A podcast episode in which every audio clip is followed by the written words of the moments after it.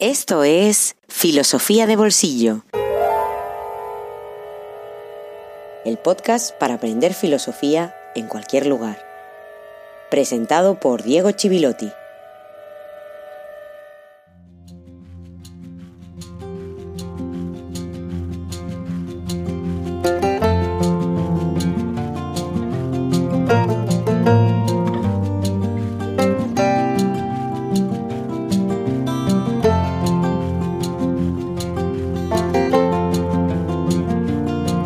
Días, buenas tardes, buenas noches y feliz jueves filosófico número 65 y 38 de la segunda temporada, dedicado a David, David Q. Así ha firmado en Patreon y le voy a respetar la privacidad sin dejar de agradecerle su apoyo durante este tiempo esencial para que siga adelante filosofía de bolsillo. Muchas gracias a todos los que ponéis en pausa vuestra vida otra semana para acercaros a la filosofía y hacerlo además a través de este podcast.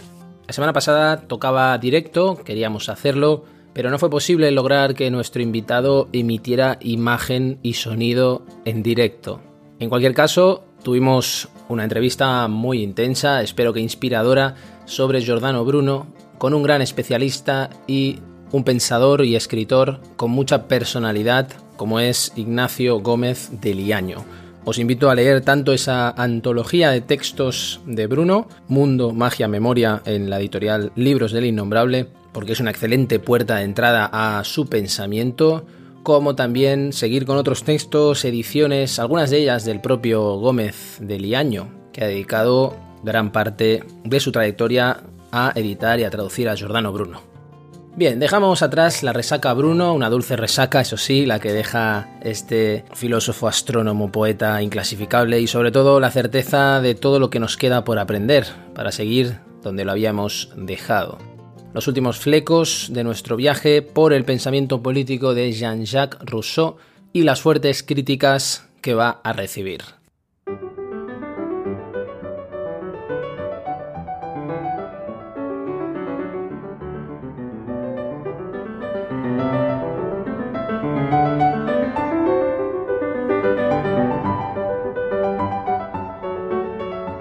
En el último episodio dedicado a Rousseau, el 63, estuvimos hablando de muchas cosas. Además de recapitular unas cuantas cuestiones, hablamos del pacto, de la necesidad de un pacto social, como una especie de segundo contrato entre todos, saliendo del estado de naturaleza previo al estado, ese estado de feliz segregación que explicábamos y que no se puede prolongar, y vimos algunas de las profundas implicaciones que tiene situar en el origen de todo eso la propiedad y cómo Rousseau a partir de eso elabora una génesis de la desigualdad. También vimos algo mucho más sutil filosóficamente como es el conflicto entre naturaleza y cultura y la mirada que tiene Rousseau sobre el progreso. Y recordemos por último que todo queda recogido en la voluntad general, ese concepto que apareció ya desde el episodio 56 y del que depende el contrato social.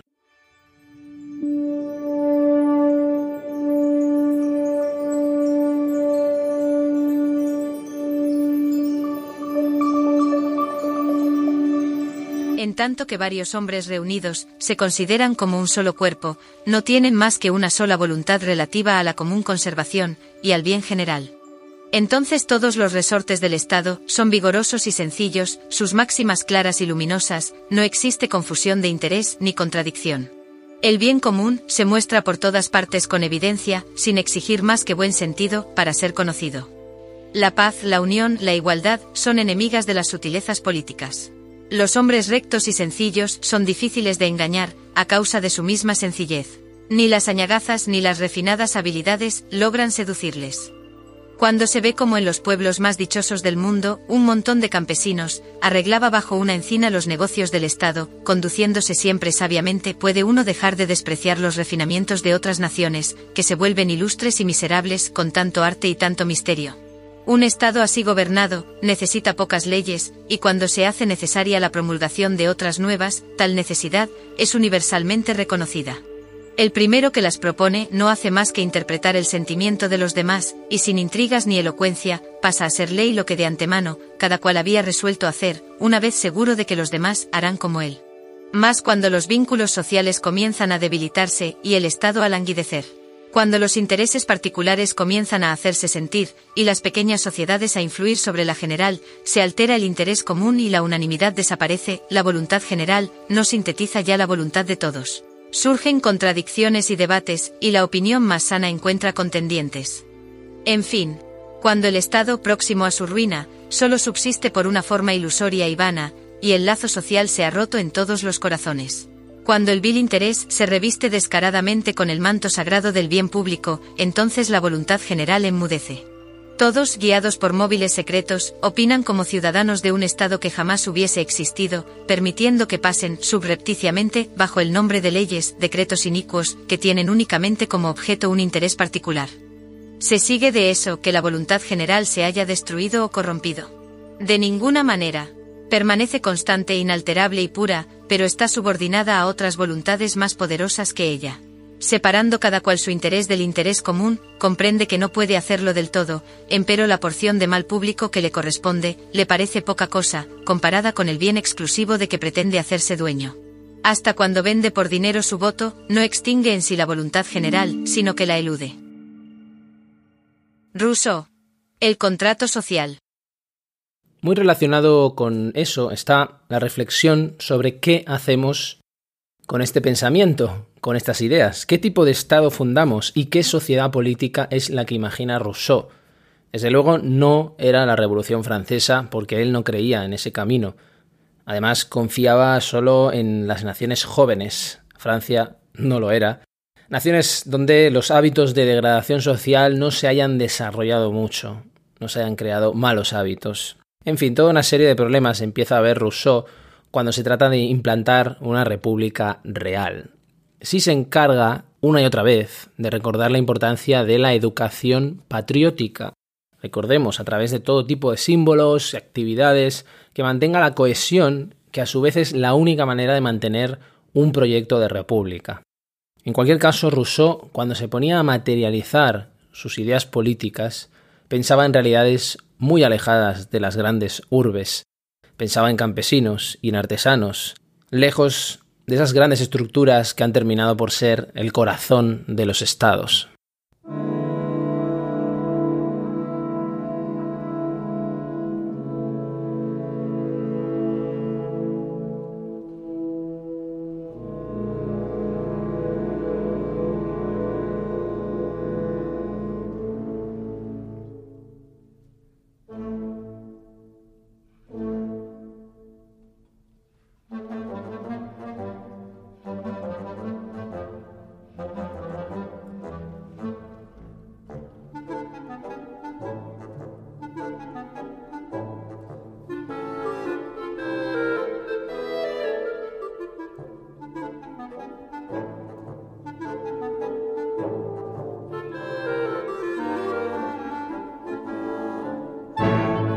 La crítica más común que se le ha hecho a Rousseau se dirige a su afirmación tan polémica y que ya había aparecido muy puntualmente de que debemos obligar a los individuos a ser libres. Esa gran contradicción entre libertad y servidumbre. Y el mismo Rousseau era consciente de la gran dificultad. Pero el problema principal es que esa afirmación está hecha desde una perspectiva profundamente moral.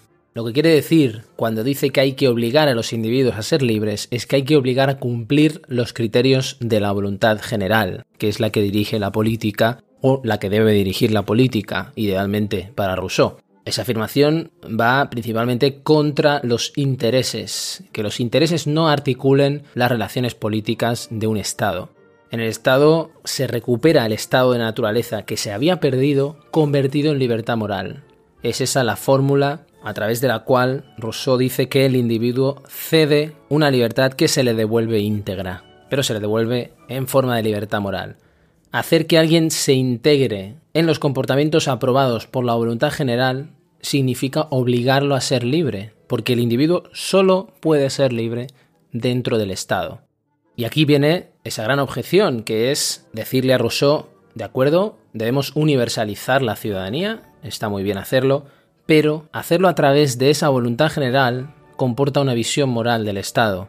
Y eso es una objeción que se le ha hecho a Rousseau hasta hoy y que ya empezó con Kant, filósofo que todavía no ha aparecido en filosofía de bolsillo, pero que va a hacerlo muy pronto por su grandeza y por su importancia.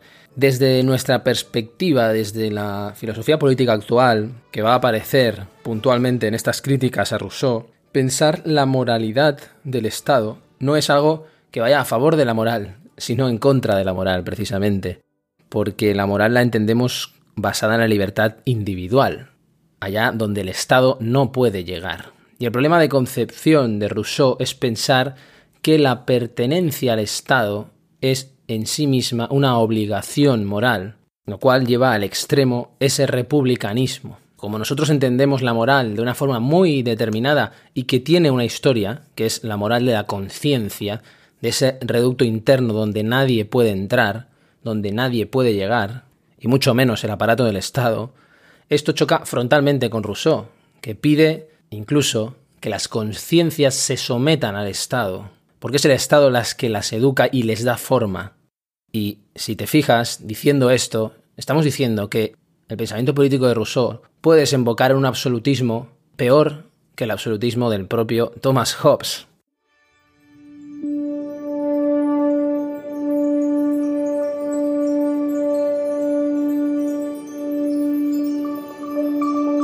Cuanto más concierto reina en las asambleas, es decir, cuanto más unánimes son las opiniones, más dominante es la voluntad general.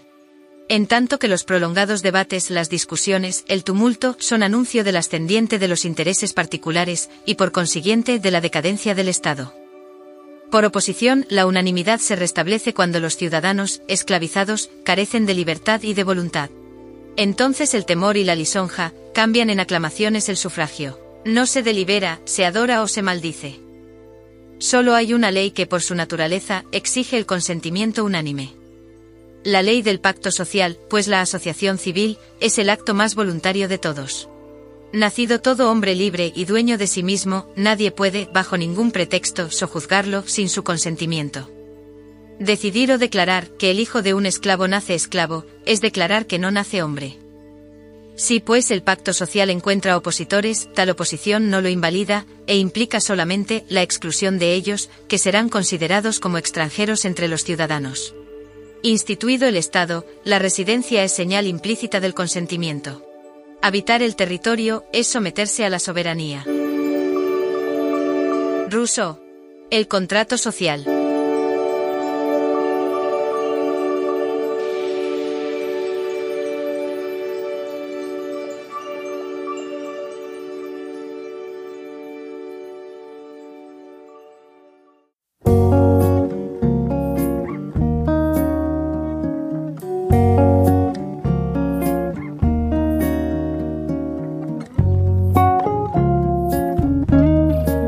Libro en el bolsillo.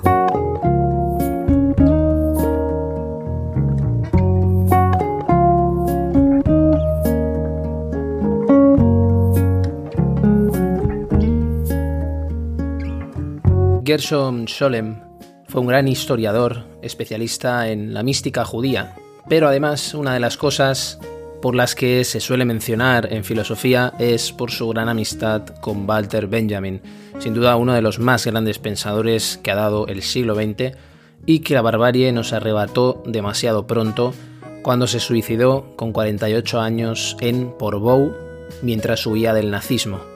Son tres los textos que se recogen en este breve volumen con el título de Los nombres secretos de Walter Benjamin editados en Trota con el título de Walter Benjamin. El texto primero es una conferencia que pronunció Scholem en 1964 en el Instituto de Investigación Social de Frankfurt. A continuación, Walter Benjamin y su ángel procede de otra conferencia posterior en 1972 en un acto organizado por la editorial Surkampf en Frankfurt también. Y finalmente, los nombres secretos de Walter Benjamin, que da título al libro, consiste en un pequeño artículo publicado en la célebre Neue Rundschau en 1978.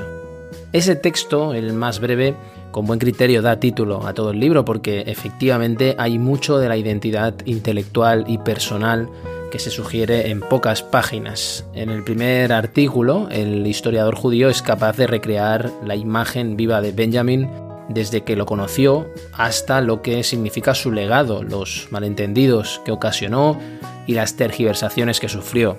Solem es rotundo al definirlo.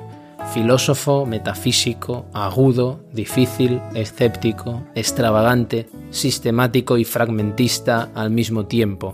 También es en ese primer texto donde Solem aclara en poco espacio muchas cuestiones en torno a la profunda relación de Benjamin con el judaísmo y el lugar que le reserva junto a Freud y Kafka. Walter Benjamin y su ángel es el texto central y el más profundo posiblemente, donde Scholem habla del estilo de Benjamin, de sus experiencias vitales, y reivindica y demuestra la relación entre su pensamiento y una tradición mística que no tiene nada que ver con la experiencia de Dios. Y además tiene el interés que incluye la reproducción de una nota de un cuaderno descubierto entre los escritos póstumos con apuntes de Benjamin entre los años 1931 y 1933, que lo que revela, además de algunos detalles sobre su relación con el Angelus Novus, el famoso cuadro de Paul Klee, es la profunda complejidad de sus ideas, no en el sentido de la dificultad para entenderlas, como sí en el sentido de que no permiten reducirlas a etiquetas, ni a marxismos, ni misticismos, ni nada por el estilo. Lo que sí permiten es reivindicar, porque muchas veces se olvida que era un filósofo y un gran filósofo además. Parece algo muy específico o solo para entendidos en su obra, pero no es así. No solo es una lectura subyugante, placentera sobre un pensador que exige mucho, sino también indispensable para cualquier interesado en Benjamin, para seguir cuidando de su ángel que sigue de espaldas al futuro mirando las montañas de ruinas que vamos dejando a nuestro paso.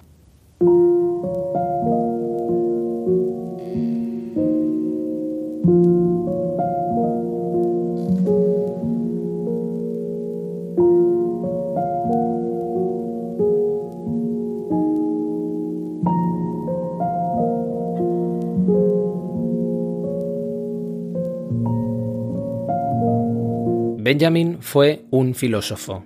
Lo fue en todas las fases de su actividad y en cada una de las formas que ésta adoptó. Visto desde fuera, escribía por lo general sobre asuntos de la literatura y el arte, con frecuencia también acerca de fenómenos situados en la frontera de la literatura y la política, y solo raras veces sobre objetos reconocidos y juzgados convencionalmente como temas de la filosofía pura, pero lo que en todo esto lo movía eran las experiencias del filósofo. Con la palabra metafísica se alude a la experiencia filosófica del mundo y su realidad, y ciertamente era este el uso que le daba Walter Benjamin. Él era un metafísico, diría incluso el caso puro del metafísico. El hecho de que en esta generación el genio de un metafísico puro pudiera manifestarse mejor en todos estos terrenos que en aquellos que la metafísica tradicional consideraba de su competencia corresponde precisamente a las experiencias que acuñaron la propia naturaleza de Benjamin y su originalidad. Gershom Scholem. Los nombres secretos de Walter Benjamin. Editorial Trota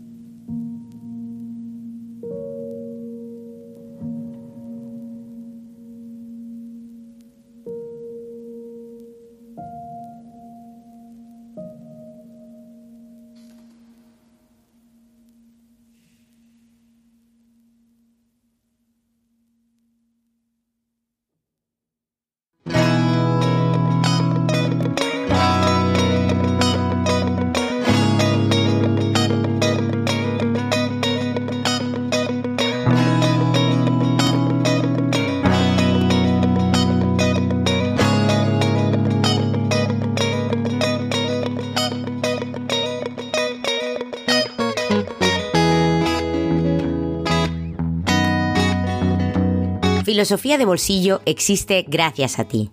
Hazte mecenas y accede a todos los contenidos en patreon.com barra filosofía de bolsillo.